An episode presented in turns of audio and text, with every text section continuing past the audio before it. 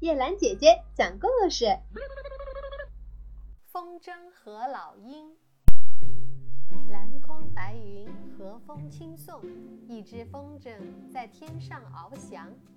风筝的腹部系着一条柔韧的细线，线上缀满了尖利的玻璃粉屑。靠这些粉屑，它不知道已经割断了多少别的风筝的线，使多少风筝粉身碎骨。你看，它在高空中那么的兴奋，也许是因为它天生残忍，一贯好斗，喜出风头吧。其实，操纵它的行为、控制它的情绪的是地上的主人呀。霸占一方、冲刺扑跃的。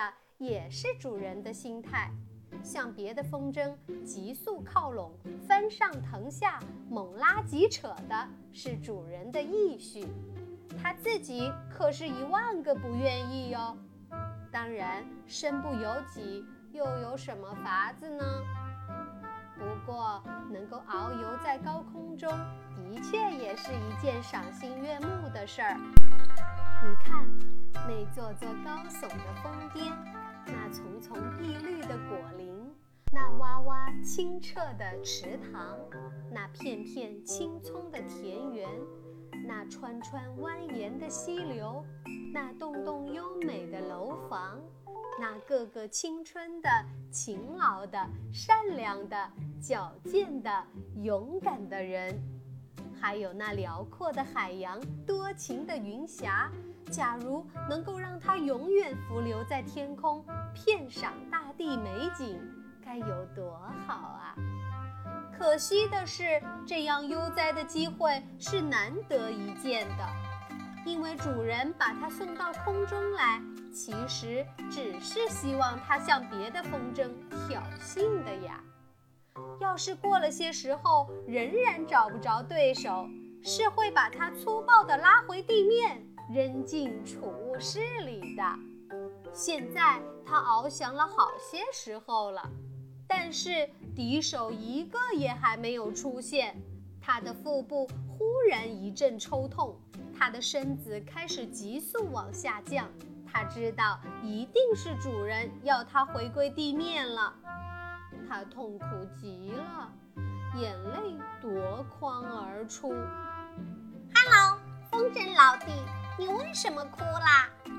一只老鹰不知从哪里飞来，向他打着招呼。嗯嗯嗯，我要留在空中，我不要返回地面去，我不要返回地面去。风筝神经质地喊叫着：“你不要回到地面去，就别下去好了，哭什么呢？”老鹰不解地问道。可是，难道你没有看见我腹下的细线吗？主人正要拉我下去呢。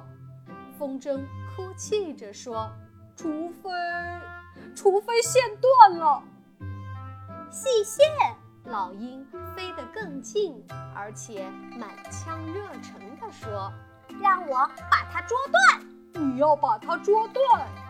风筝高兴万分，叫道。